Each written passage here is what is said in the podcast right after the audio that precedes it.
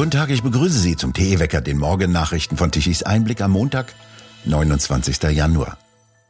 Für heute haben die Bauerngewerkschaften in Frankreich neue Blockaden im Großraum Paris angekündigt. Ihre Forderungen seien nicht in vollem Umfang erfüllt worden. 15.000 Polizisten sind zusätzlich für den Großraum abgestellt worden. Sie sollen unter anderem den Pariser Flughafen schützen. An über 60 Orten in Frankreich protestierten wütende Bauern in der vergangenen Woche tagelang gegen steigende Energiekosten, Bürokratie und sinkende Einnahmen.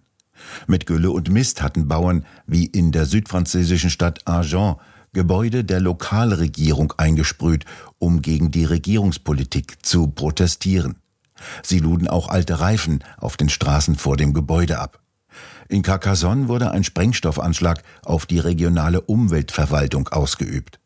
Am Freitag hatten sie mehrere Autobahnen rund um Paris blockiert, hoben die Barrikaden am Samstag aber wieder auf, nachdem die Regierung auf die Landwirte zugegangen ist. Premierminister Attal versprach den Bauern einmal Sofortmaßnahmen in Höhe von 100 Millionen Euro für Landwirte, die Wetterschäden erlitten haben.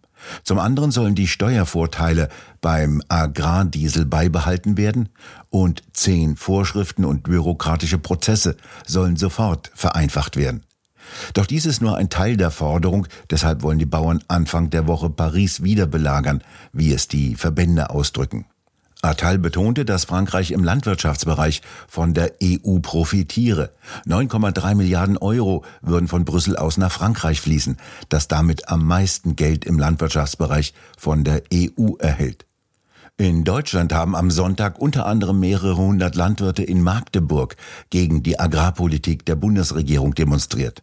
Nach Angaben der Polizei hätten sich 900 Teilnehmer mit 200 Traktoren und Lastwagen auf dem Domplatz versammelt. In dieser Woche sollen die Proteste weitergehen. Bundestag und Bundesrat wollen über den Haushalt entscheiden.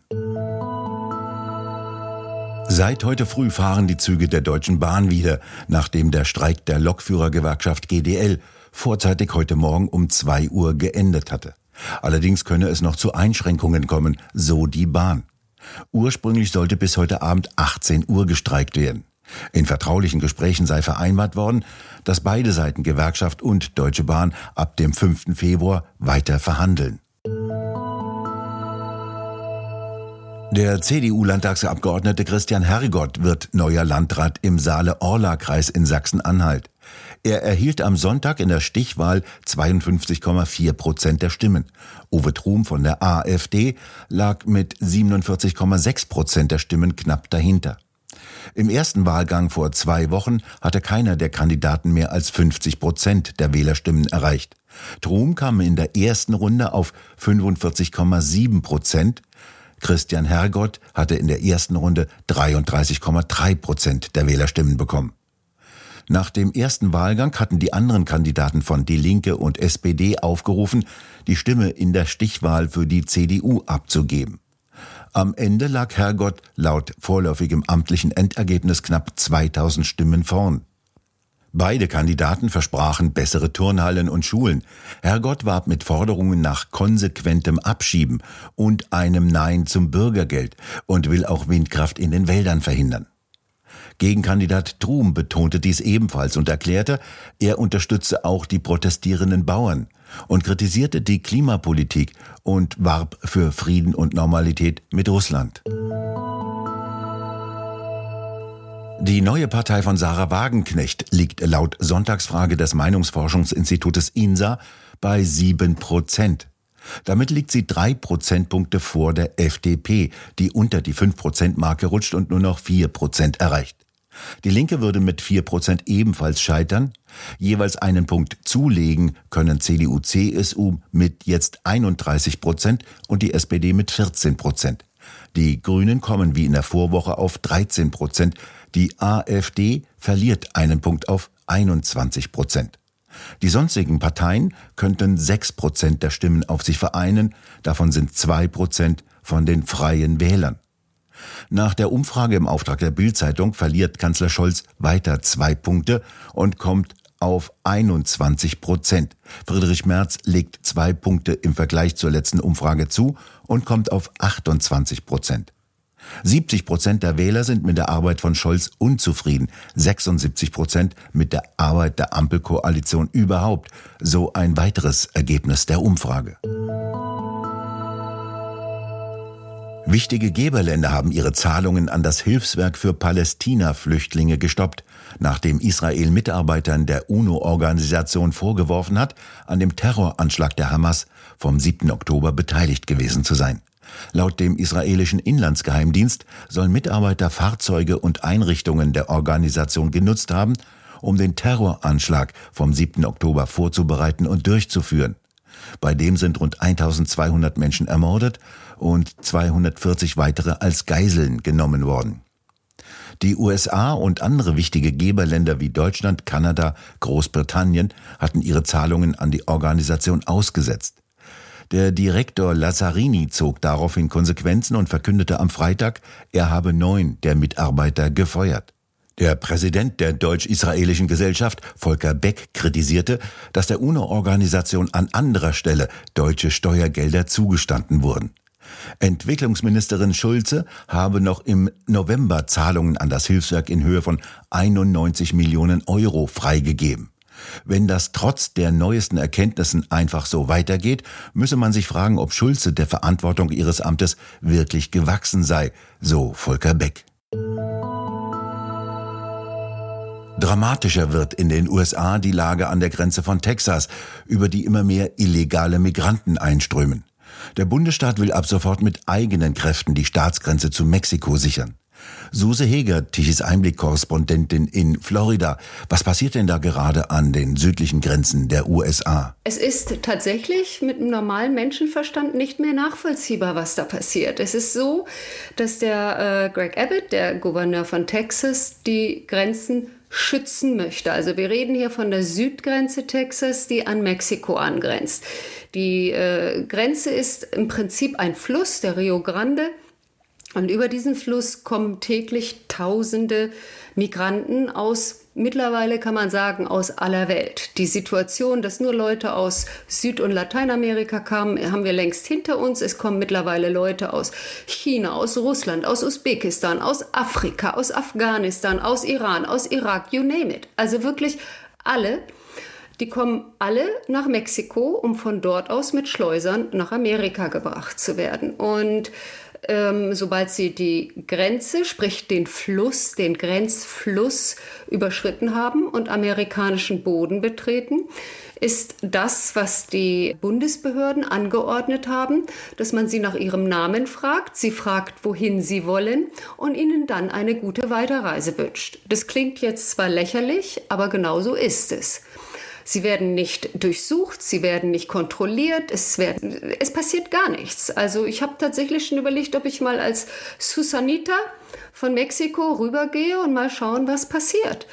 Ähm, und sie werden dann, äh, können dann nach New York reisen, nach, nach Chicago, wo auch immer, in diese Sanctuary-Städte und dort machen, was sie machen möchten. Niemand weiß, was das ist. Und der Greg Abbott, der Gouverneur von äh, Texas, sagt, das geht so nicht. Also die kommen zu Tausenden, zu Hunderttausenden hierher. Wir haben in, in, in Städten, in denen ein paar tausend Einwohner sind, haben wir 20, 30, 40.000 Migranten, die hier kampieren. Das überfordert uns komplett. Er versucht, die Grenze zu schließen. Das heißt, er hat zum Beispiel Container aufgebaut an der Grenze. Er hat Stacheldraht aufgebaut an der Grenze. Er hat ähm, eigenständige äh, Mauerkonstrukte dort aufgebaut. Also wirklich aus der Not heraus versucht, alles irgendwo dahin zu stellen, um diesen Fluss dicht zu machen. Und die Bundesregierung sagt, muss weg, muss weg, wir schneiden die Stacheldrähte auf, das ist nicht menschenwürdig, das muss alles weg. Und man fragt sich, warum? Da kommen also richtig Beamte des Bundes nach Texas und zerstören wieder die Grenzbauten der Texaner. Ja, ja. Nicht nur von Texas, das war in Arizona genauso. In Arizona hatte man äh, Container aufgebaut, um dort die Grenze zu schützen. Und diese Container mussten wieder entfernt werden. Das war offizielle Anweisung der Biden-Regierung. Und es ist tatsächlich seltsam. Auf der einen Seite gibt es keine Kontrolle. Es gibt, äh, die kommen rüber und in dem Moment, wo sie auf amerikanischem Boden sind, wenden sie sich an einen der, äh, der Border Controls, sagen, hallo, ich bin jetzt hier, ich heiße Heinrich Müller und äh, ich bin Flüchtling und dann sagt derjenige, ja, alles klar, wo willst du denn hin? Da und dahin, dein Name ist, ja, das schreibe ich mir auf, viel Spaß dann. Also es ist äh, Hanebüchen, aber so funktioniert es zurzeit. Was treibt denn diesen Machtkomplex der Demokraten, der sich hinter beiden ja verbirgt, was treibt ihn denn dazu, die Grenzen nach Süden offen zu halten wie ein Scheunentor? Gute Frage, nächste Frage. Ich bin überfordert und ich habe noch nirgendwo eine vernünftige Antwort dafür bekommen. Es gibt dann immer sowas wie, ja, man muss ja menschlich sein und es sind ja nicht alle böse und es ist ja ein Gerücht, dass das alles Drogenhändler sind. Ich meine, das kennen wir in Deutschland, da gibt es die gleichen Sachen. Aber warum ein Land nicht bewillens ist, seine Grenze zu schützen, habe ich noch nirgendwo vernünftig erklärt bekommen. Und ich muss auch sagen, wenn ich sehe, was für Schritte ich jedes Mal mache, wenn ich in die USA einreise, was geprüft wird, was ich vorzeigen muss, wie unser Hund geprüft wird und was unser Hund vorzeigen muss. Das ist Wahnsinn. Es ist wirklich Wahnsinn. Und über die mexikanische Grenze. Hallo, willkommen, hier sind Sie in den USA. Bitte machen Sie, was Sie wollen. Es ist schon seltsam. Glauben Sie, dass da wieder ein neuer Südstaatenkrieg gegen den Bund droht? Oh, es ist ja nicht nur eine Südstaaten-Sache, es ist ja eine äh, Republikaner gegen ähm, Demokraten-Sache.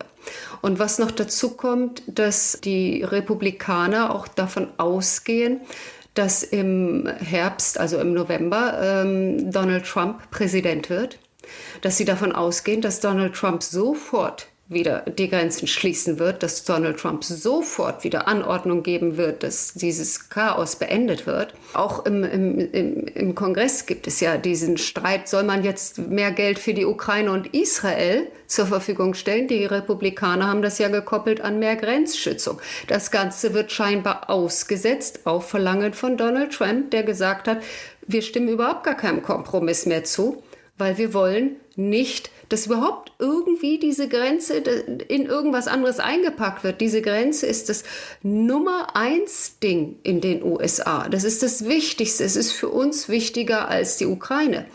Und er hat zum Beispiel mit Elon Musk da einen unerwarteten Verbündeten, seitdem auf X oder Twitter wieder auch viele konservative Stimmen zugelassen werden, sind auch vermehrt Bilder von der Grenzsituation dort zu sehen, was vorher nicht so der Fall war. Elon Musk selber war an der Grenze, hat darüber berichtet.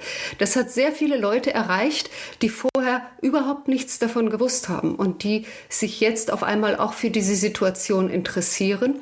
Und ich glaube, es wird zu einem der wahlentscheidenden Faktoren werden, was an der Grenze, an der Südgrenze der USA passiert. Suse Heger, haben Sie vielen Dank für diese Informationen aus Amerika. Gerne.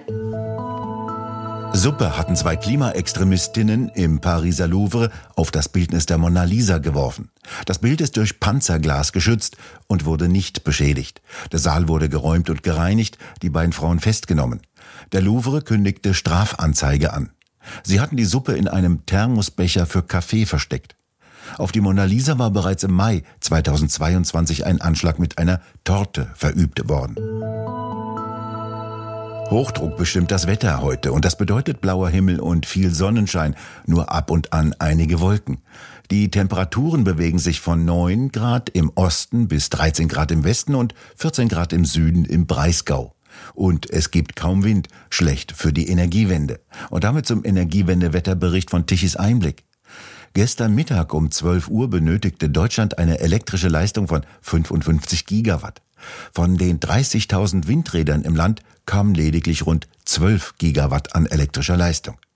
Die Sonne schien um die Mittagszeit von den 2,6 Millionen Photovoltaikanlagen kam immerhin eine elektrische Leistung von knapp 30 Gigawatt, allerdings nur um 12 Uhr mittags. Um 16 Uhr war es dann damit vorbei. Wir bedanken uns fürs Zuhören. Schön wäre es, wenn Sie uns weiterempfehlen. Weitere aktuelle Nachrichten lesen Sie regelmäßig auf der Webseite tischiseinblick.de. Und wir hören uns morgen wieder, wenn Sie mögen.